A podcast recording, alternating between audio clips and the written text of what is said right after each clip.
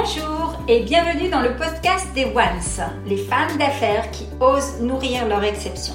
Je suis Afida Benour, master coach sensitive, fondatrice de la méthode One, un processus holistique d'ouverture du cœur. J'ai créé ce podcast pour vous aider et inspirer les femmes d'affaires à oser repasser number one dans leur vie sans plus jamais s'oublier, se dévaloriser ou perdre confiance en elles. La singularité, l'exception de chacune me passionne. Je vous partage donc à cœur ouvert des interviews de Ones pour vous aider à vous-même devenir une one, une femme qui ose nourrir son exception. Comment elles osent à mes côtés se métamorphoser et transformer le monde, un acte d'amour à la fois, à commencer par un acte d'amour vers soi. Je vous dis tout sur chaque portrait vérité intérieure profonde en mode VIP. Aujourd'hui, je suis ravie d'accueillir Biba Pedron pour son portrait vérité de Once. Bonjour Biba. Bonjour Afida. Alors Biba, c'est une, c'est The Connection Queen. Voilà, c'est comme ça que j'aime la présenter. C'est la femme qui met en connexion et pas que. Elle est auteure de nombreux livres sur le mindset parce qu'elle adore nous parler du mindset XXL. Euh, récemment, ton actualité, Biba, c'est d'avoir sorti un livre qui s'appelle MDR. Tu vas nous en dire trois mots. Euh, et aussi trois mots-clés qui sont très, très importants. Un livre d'ailleurs que je vous invite à lire. Je vous mettrai le lien en dessous de cette vidéo et qui parle vraiment du mindset, qui nous raconte un petit peu plus sur Biba, mais qui nous raconte aussi des histoires, des parcours de femmes et aussi des grandes clés pour avoir un mindset XXL. Aujourd'hui, Biba, on va commencer par un portrait vérité. J'ai envie de te faire découvrir à ma communauté. Tu sais que j'accompagne des femmes d'affaires euh, à repasser le numéro un dans leur vie, sans plus jamais s'oublier, perdre confiance en elles ou se dévaloriser. Mon leitmotiv, je l'ai créé avec la méthode One, c'est oser nourrir leur exception et mon levier, c'est l'intelligence du cœur. Mais j'aime inviter euh, des personnes avec qui je collabore. On a plusieurs projets, nous, ensemble. On a une histoire ensemble. D'ailleurs, on a fait une interview récemment. Vous pourrez découvrir notre histoire entre Biba et moi. Euh, mais surtout, j'ai envie aujourd'hui, par cette interview, que tu partages ce que tu as sur le cœur avec cette communauté pour pouvoir éventuellement les aiguiller, les épauler. On commence par un portrait vérité, puis la parole est à toi. Alors, portrait vérité. Biba, chère Biba, si tu étais une couleur, tu serais laquelle? Rouge. Branding, Alors, euh, si tu étais un livre de chevet, hmm. tu peux le garder pour la fin si tu veux. Ouais, je vais y réfléchir. Allez, un rêve fou, un rêve fou. Alors, mon premier rêve fou, je l'ai déjà créé, qui était de, quand j'étais petite, de dire que j'irais vivre aux États-Unis. Ça fait 17 ans que j'y vis maintenant. Donc, euh, un deuxième rêve fou. Euh, alors, il n'est pas nécessairement fou, mais mon prochain rêve sur ma liste, c'est d'aller voir les aurores boréales. Yes. C'est Noël, je ne sais pas où sur la planète, mais là où on peut voir des aurores boréales. Excellent. Un plat sucré ou salé? Favori Le chocolat. Ta saison préférée? L'été. C'est pour ça que je vis à Miami, comme ça j'ai l'été toute l'année. Bon, un pays ou une ville préférée? Alors, mon pays, c'est les États-Unis. La ville, c'est New York, même si euh, j'y ai vécu cinq ans et que c'est pas facile d'y vivre. Parce qu'on dit bien que c'est city that, never sleep, mais vraiment, c'est, ça bouge tout le temps, tout le temps, c'est bruyant, mais ça reste une de mes villes préférées. Hmm, ok. Un animal qui te fascine? L'éléphant c'est énorme, c'est ce pachyderme, mais en même temps, on adore les éléphants. C'est pas c'est pas c'est pas un animal qui nous fait peur, contrairement à d'autres animaux qui peuvent, on peut se sentir tout petit, mais on se sent protégé par un éléphant. Est-ce que tu as une citation boussole, une citation référence qui vibre en toi et que tu as envie de partager? Alors, il y a une citation qui est de Marilyn Monroe que je citais beaucoup avant. Alors, je ne sais pas si je vais dire mot à mot ce que c'est, mais du genre, si tout a l'air de partir de travers, c'est que les choses se mettent en place. J'adore. Excellent. Est-ce que tu as un ou une rôle modèle en tête? Alors, j'en ai deux. La première, c'est ma mère, parce que c'est ma force derrière moi, finalement, euh, et que j'ai découvert dans le temps. C'est-à-dire que pendant longtemps, je pensais que ma mère était dans le couple de mes parents, était la personne la plus faible, et en fait, je me suis aperçue que c'était la personne la plus forte dans le couple. Euh, que j'ai appris à connaître, euh, que je me suis rendu compte en devenant adulte. Et sinon, mon rôle modèle au niveau professionnel, c'est Ali Brown. Yes. Un moment favori? Il y en a certainement plein, mais là, tu me prends de coup. Un, des, derniers, un des derniers, c'est que pour la première fois, j'ai fait du jet ski euh, l'année dernière. Donc, ça, c'était sympa parce que ça faisait très longtemps que je voulais en faire. D'autant que j'ai peur de l'eau, je ne sais pas trop, trop nager. Donc, voilà, c'était un truc super à refaire. Ok, on termine par un livre à part les tiens, ou alors les tiens, tu peux nous citer les tiens si tu n'avais rien de te dire. Euh, un livre que j'aime beaucoup, et puisqu'on parle, on a une audience de femmes, c'est euh, Think, alors, euh, Think and Grow Rich for Women, qui a été traduit en français, mais je ne me souviens plus de la traduction en français, mais qui a écrit par, été écrit par Sharon Lecter, qui elle-même a coécrit les 14 livres avec Kiyosaki. Mhm. Et qui, quand elle a quitté euh, Kiyosaki, euh, la fondation Napoléon Hills lui a demandé de justement d'écrire la version Think and Grow Rich for Women. Donc ça, je, pour moi, c'est la Bible pour les femmes. D'accord, excellent. On mettra ça dans les, dans les commentaires. Alors, Biba, la parole est à toi. À cœur ouvert, qu'est-ce que tu aurais envie de dire à une communauté de femmes? C'est essentiellement des femmes entrepreneurs, des femmes d'affaires, femmes qui ont des projets, mais qui parfois s'autocensurent, s'auto-sabotent, se limitent et n'osent pas aller au-delà de ce plafond de verre qu'elles se sont parfois construites toutes seules. Justement, tu parlais du livre, donc MDR, la formule gagnante pour réussir sa vie. Et le sous-titre, c'est La chance n'existe pas, elle se crée. Donc déjà, c'est l'explication de MDR, parce que tout le monde pense à mort de rire. Donc c'est pas par hasard non plus que je l'ai mis, parce que ça va interpeller les gens. Mais dans ce cas-là, c'est motivation plus détermination égale la réalisation de tous vos projets, de tous vos, de tous vos rêves, et même des rêves les plus fous. C'est-à-dire que mon but avec ce livre et ce mouvement que j'ai créé, le mouvement MDR, que je souhaite qu'il y ait plein de gens qui viennent nous rejoindre, c'est de montrer que, en fait, dans la vie, rien n'est impossible, que si on a envie très fort, que si c'est au fond de qu'on veut quelque chose et que ça paraît irréalisable et que tout le monde nous dit que de toute façon on n'y arrivera pas pour X ou Y raison, ça n'est pas grave. Si nous, on est convaincus, on a cette détermination que de toute façon c'est possible, eh bien ce sera possible. Alors ça ne veut pas dire que ça va être simple, ça ne veut pas dire qu'on va avoir un long fleuve tranquille, ça veut dire simplement que même si on a 50 obstacles devant nous, ça ne va pas nous, ça ne va pas nous arrêter et qu'il faut avoir cette mentalité, cet état d'esprit, ce mindset suffisamment fort pour que même si des gens autour de nous euh, nous rabaissent ou nous disent que c'est pas possible ou nous mettent dans, dans un état négatif, que ça ne nous empêche pas de continuer de réaliser les choses. Euh, je disais tout à l'heure, mon premier rêve, effectivement, quand j'étais petite, c'était de partir vivre aux États-Unis. Donc, autant dire que pendant des années, on m'a dit que c'était pas possible, que j'y arrivais pas, que j'avais pas fait assez d'études, que j'ai pas assez d'argent, que j'ai pas assez de ceci, cela. J'ai commencé à y aller de plus en plus. Euh, quand euh, les choses ont commencé à être un peu plus concrètes, que j'ai demandé, commencé les démarches pour un visa et ainsi de suite, il y avait toujours plein de gens, même mon entourage proche me disait, mais non, de toute façon, tu n'y arriveras pas. Derrière, en deux ans, j'ai quand même rencontré cinq avocats d'immigration qui m'ont eux-mêmes dit que ça n'était pas possible. Donc, à la limite, on se dit, bah, c'est des professionnels. Si eux, ils disent, bah non, votre projet est trop petit, vous n'avez pas assez pour investir. Euh, le premier m'a dit qu'il me fallait un million, investir un million. Le deuxième, 500 000. Le troisième, 100 000. Le quatrième m'a dit, de toute façon, le projet ne tiendra pas la route. Et le cinquième m'a dit, faites un mariage blanc. a priori, pendant deux ans, j'entends ça, j'aurais dû les écouter, me dire, bah non, il n'y a pas de solution. Mais je me suis dit, mais moi, je m'en fiche de ce qu'ils me disent, parce que moi, au fond de moi, je sais que de toute façon, je vais y arriver. Quand, comment, je n'en sais rien, parce que quoi que je fasse, je cherche jamais le où, quand, comment. C'était, alors, je suis curieuse, c'était, c'était quoi? C'était une petite voix intérieure qui te disait, de toute façon, c'est ton rêve et tu vas? Ou comment ça se passe? Ça se passe à l'intérieur? C'est dans ta tête? Je peux même, alors, Sincèrement, je ne peux pas l'expliquer. Je peux pas l'expliquer. C'est juste, voilà, c'est ce que je veux, point. Et je laisserai personne me dire que c'est pas possible. Et le fait d'avoir continué, euh, ils m'ont dit non, non, non. Eh ben, le sixième avocat, quand je suis allée le voir, il m'a dit, attendez, on vous a raconté n'importe quoi. Vous avez pas, vu le projet que vous avez, vous n'avez pas besoin d'un million ni 500 000. Vous vous mariez que si vous avez vraiment envie de vous marier. Euh, et non, par rapport au projet que vous avez, il n'est pas trop petit. Et six mois plus tard, j'avais mon visa. Et grâce à ça, ça fait 17 ans que je vis aux États-Unis. Donc, si j'avais laissé tous ces gens me dire que c'était pas possible, euh, moi, je me souviens même mon père euh, qui a été élevé comme ça, donc je lui en ai jamais voulu, mais c'était, euh, alors à chaque fois, il me disait non, mais tu vas pas y arriver. Mais c'était pas dans le sens pour me dégrader, c'était toujours pour me protéger en disant oui, mais je veux pas que tu sois déçu. Et pendant longtemps, il m'a dit non, non, mais tu te rends pas compte, tu n'auras pas l'argent pour monter un business, tu n'auras pas l'argent pour habiter l'argent, pour habiter là-bas, tu n'auras pas ceci. Et le jour où j'obtiens mon visa, j'ai mon passeport dans les mains qui je viens de sortir de mon colissimo, là, de mon chronopost, qui me dit que j'avais à l'époque deux ans, trois ans, trois ans.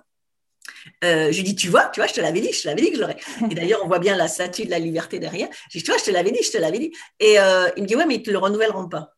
Au lieu de te dire bravo, ma fille. Oui, voilà. Donc, c'est là aussi, c'est le mindset comment le mindset peut être installé d'une certaine façon positive ou négative d'ailleurs. Hein. Absolument. Donc c'est pour ça que c'est important. Alors moi effectivement à ce niveau-là, si on, on, pense à ça, l'entourage était plutôt négatif en disant de toute façon, d'abord parce que personne ne l'avait fait dans la famille, parce que personne n'était parti à l'étranger, ainsi de suite. Donc c'est non, c'est pas pour nous. Genre, c'est pas pour nous, quoi. Ça, c'est pas fait pour nous.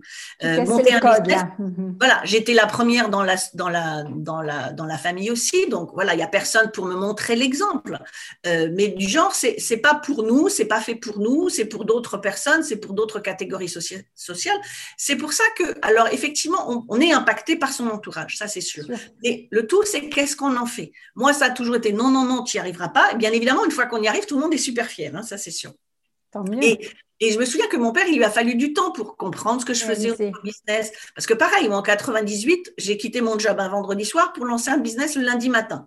Je ne savais pas ce que je voulais faire, comment je voulais le faire. Je ne savais pas comment je trouverais de l'argent au bout des 30 jours où j'aurais plus de, salaire. Mais je ne me suis pas posé la question.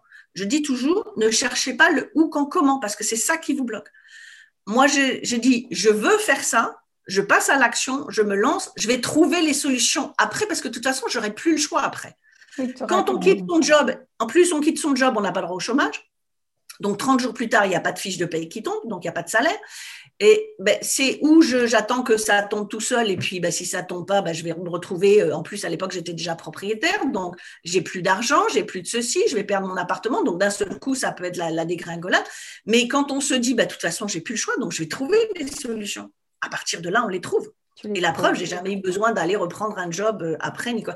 Mais en même temps, je disais aux gens, mais voilà, mais je disais aux gens, mais pourquoi j'y arriverai pas? Pourquoi vous partez du principe d'office que j'y arriverai pas? Je suis si stupide que ça J'ai pas le sentiment d'être stupide. Donc, d'accord, j'y vais. Euh, je me donne neuf mois, comme c'est un peu comme une grossesse, je me donne neuf mois. Si vraiment dans neuf mois il s'est rien passé, il sera toujours temps de retrouver chercher un job. C'est pas grave. Au moins, j'aurais essayé, mais il y en a plein. Alors après, j'ai eu plein de gens autour de moi, dans des amis, des choses comme ça. Euh, ouais, mais pour toi, c'est facile. Euh, je dis, vous, vous êtes marié, il y a le salaire de votre mari qui tombe derrière s'il y a un truc. Moi, je suis pas mariée, donc euh, s'il y a pas j'ai pas le salaire de mon mari, donc il y a que moi. Si je rentre pas d'argent, je perds mon appartement, je perds tout. Donc c'est c'est vraiment cette conviction et cette détermination, euh, voilà XXL encore fois 10, fois 100, qui fait que on est convaincu que de toute façon on va y arriver. Alors, il va y avoir des étapes compliquées. Mhm. Voilà, c'est pas simple, mais se dire que peu importe le nombre d'obstacles qu'on va avoir en face de soi, on va y arriver. Je suis curieuse, Biba, parce que c'est vrai que moi, je te connais depuis un certain nombre d'années et c'est ton, ton, discours est constant et, il va, euh, comme c'est d'ailleurs pour ça que tu crées un mouvement, tu es tellement, es tellement euh, aligné dans ta, dans, ta conviction que tu veux la partager au monde aujourd'hui et c'est une très bonne nouvelle. Je suis curieuse de savoir, est-ce qu'il y a eu un élément déclencheur dans ta vie qui t'est dit à partir de maintenant, euh, c'est no fucking way qu'on me dise c'est pas possible? Ou est-ce que tu es né comme ça euh, Je ne sais pas, je suis curieuse de savoir. Alors, j'ai toujours été comme ça depuis toute petite, donc ça, je ne peux pas l'expliquer. Par contre, la goutte d'eau qui a fait déborder le vase, c'est effectivement 98, quand, euh, parce que ça faisait déjà depuis 92 que je partais en vacances aux États-Unis pour découvrir un peu les États-Unis, mais c'était toujours en vacances. Donc, obligatoirement, j'étais toujours obligée d'attendre les vacances pour mhm. pouvoir partir. Et en, 4, en mai, euh, en, non, c'est en je ne sais plus quelle année. Euh, donc, moi, j'ai lâché le job en, en 98, mais quelques temps avant, j'ai dit voilà, je veux partir, je pars 15 jours en vacances. Et mon patron m'a dit non. Parce que j'étais responsable des ventes à l'époque. Il me dit non, 15 jours c'est trop long, l'équipe a besoin de vous. Je dis attendez, il y a le téléphone hein, quand même. Hein. Alors, Internet, ça venait tout juste de démarrer à peine, donc on ne parlait pas d'Internet, mais euh, je dis, s'il y a besoin de moi, vous me téléphonez. Euh, d'accord, c'est loin, c'est encore un peu cher. À l'époque, c'était 5 francs la minute. Donc c'était un peu cher, euh, mais j'ai dit bon voilà, c'est pas comme si on était coupé du monde. et donc ce jour-là, alors comme je suis têtue, je suis partie quand même. Mais effectivement, c'est là où au retour, je dis, bon, bah, maintenant, je m'en vais. Parce que euh, c'est là où je me suis dit, je ne veux plus laisser personne prendre des décisions pour ma vie, même si c'est pour savoir quand est-ce que je peux partir en vacances. Mhm. Donc je pense que c'est. Alors est-ce qu'après il y a des trucs dans les gènes? Ça je ne sais pas expliquer, c'est pas mon c'est pas mon domaine. Mais par contre on m'a toujours demandé pourquoi les États-Unis et j'ai jamais pu l'expliquer. Et en plus c'était même pas les États-Unis, moi c'était vraiment New York, c'est pour ça que c'est écrit en gros là au-dessus euh, c'était New York, c'était même pas les États-Unis. Et je n'ai pas pu l'expliquer, même encore aujourd'hui. Parce que est-ce que c'est des reportages que j'ai vus? Est-ce que c'est des films? Est -ce que... Mais j'en connaissais rien. Donc quand je suis arrivée à New York, je me suis dit, de toute façon, il y a deux options Soit j'adore, soit je me suis fait des films et je déteste. Mhm. Et quand j'ai, on a atterri, donc ça c'était la première fois c'était en 92, en août 92, on a atterri à JFK, j'ai eu un espèce de frisson qui me dit, t'arrives à la maison. Alors, je ne sais pas l'expliquer non plus. Il y a peut-être des gens qui peuvent l'expliquer. Moi, je ne sais pas l'expliquer. Et par contre, là où j'ai compris ma, mon, attirance vers les États-Unis, c'est une fois que j'y suis allée, parce que justement, leur mindset était différent, était beaucoup plus mhm. positif que le nôtre. Et que quelque part, en France, sans me sentir euh, plus que les autres ou quoi que ce soit, j'avais toujours ce sentiment de ne pas être comprise parce que j'étais dans la positivité et chaque fois qu'on me disait non, pour moi, c'était un booster. D'accord. Un autre exemple, euh, quand j'ai eu 20, j'avais 24 ans, 24 ans, euh, même avant ça, quand j'ai décidé d'acheter mon premier appartement, euh, je venais de, m'installer dans un studio à Boulogne.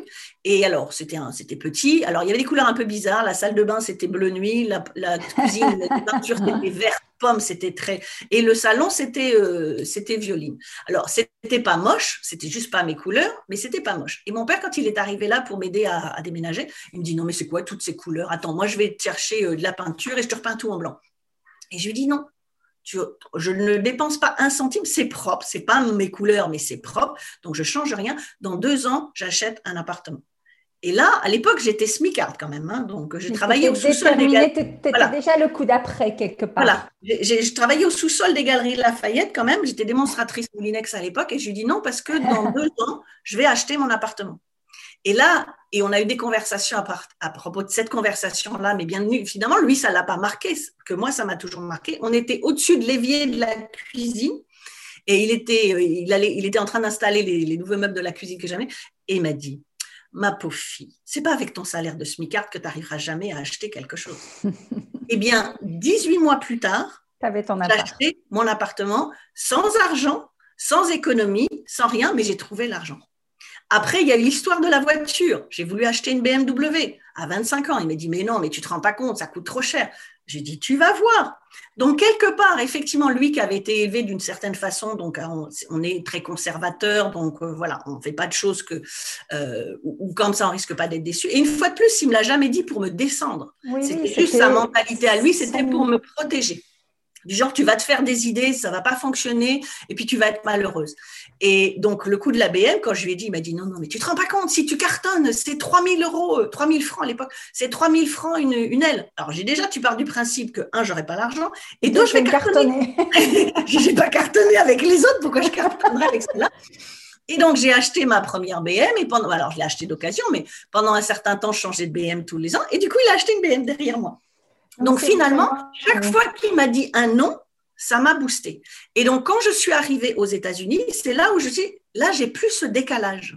C'est-à-dire que dès que je suis arrivée, pour notamment, alors je suis allée plusieurs années pour les vacances, mais après quand je suis arrivée pour travailler, je me suis dit il y a cette différence. En 98, j'ai quitté mon job le vendredi soir pour lancer le business le lundi matin sans savoir où j'allais.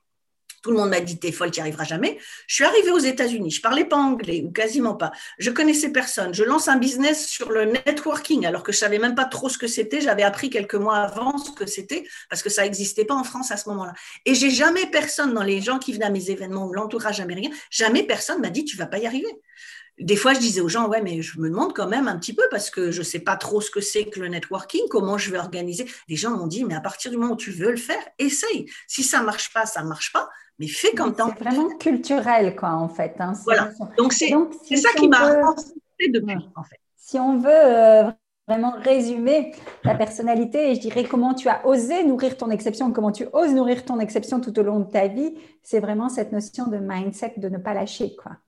Est-ce que tu pourrais donner euh, trois, trois, petits conseils concrets euh, pour terminer l'interview à ces femmes qui nous écoutent et qui peuvent, elles, euh, justement, être, souffrir de cet entourage qui peut parfois les ralentir ou les bloquer? Alors, le numéro un, tu l'as dit tout à l'heure, c'est sauter le pas. C'était justement, c'est mon premier livre. C'est que ce soit à titre professionnel ou à titre personnel. Vous avez envie de quelque chose, vous avez la conviction de ça, c'est dans votre trip, vous y allez. Vous essayez, même si ça marche pas, on s'en fiche, vous essayez. Parce que de toute façon, quand on essaye, on a une chance sur deux de réussir. Et on a une chance sur deux de perdre. Donc, mais on peut pas penser positif et qu'on va réussir. Ça, c'est la première chose. La deuxième chose, c'est d'avoir le bon entourage autour de vous, parce que bien sûr, effectivement, euh, si vous avez un entourage négatif, ça va pas vous aider. Et c'est aussi pour ça que j'ai écrit mon livre MDR et le mouvement MDR derrière, pour montrer aux gens qu'il y a ce soutien qui peut exister, qu'il y a plein de gens qui ont des vies compliquées, mais qui ont su rebondir. Et puis le troisième, c'est euh, les autres, on s'en fout.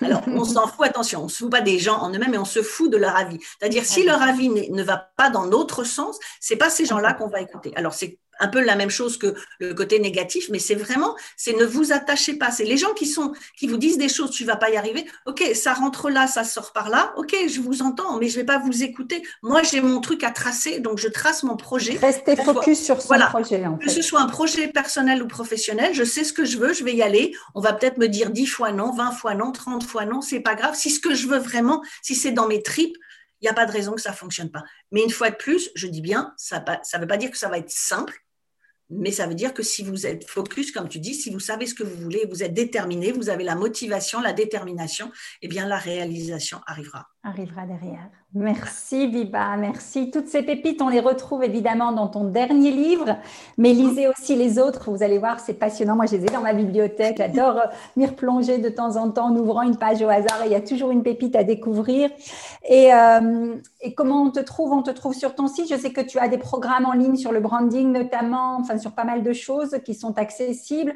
On a des projets ensemble, on vous en parlera prochainement. Mais comment on te trouve, Biba? Alors effectivement, au niveau professionnel, j'aide essentiellement des femmes entrepreneurs euh, à développer leur business au travers de la visibilité au travers du personal branding et bien évidemment du mindset, parce que si on n'a pas le mindset, il ne se passe rien derrière. Euh, et donc, euh, les, avec les stratégies que j'utilise, euh, nombre de mes clients double ou triple leur chiffre d'affaires en 90 jours. Donc, c'est mhm. rapide, c'est efficace, et on sait où on va, c'est étape par étape. Et bien évidemment, vous pouvez me trouver soit sur mon site bibapedron.com ou sinon sur les réseaux sociaux ou sur LinkedIn. Vous tapez Biba et vous allez me trouver systématiquement. Et puis, n'hésitez pas à me contacter et me dire que vous avez vu cette interview. Merci Biba Pedron. Merci Afida. L'épisode de Podcast de Once touche à sa fin. Merci de l'avoir écouté jusqu'au bout. Si vous avez apprécié et retenu une astuce ou un conseil de Once, je vous invite à me donner votre avis, à commenter et à partager ce podcast. En attendant le prochain épisode, abonnez-vous et rendez-vous sur les réseaux sociaux ou sur mon site internet www.afidabenour.com où vous retrouverez toutes les astuces offertes et bien plus encore. À très bientôt mes chers ones, vous aussi, osez nourrir votre exception, repassez number one dans votre vie.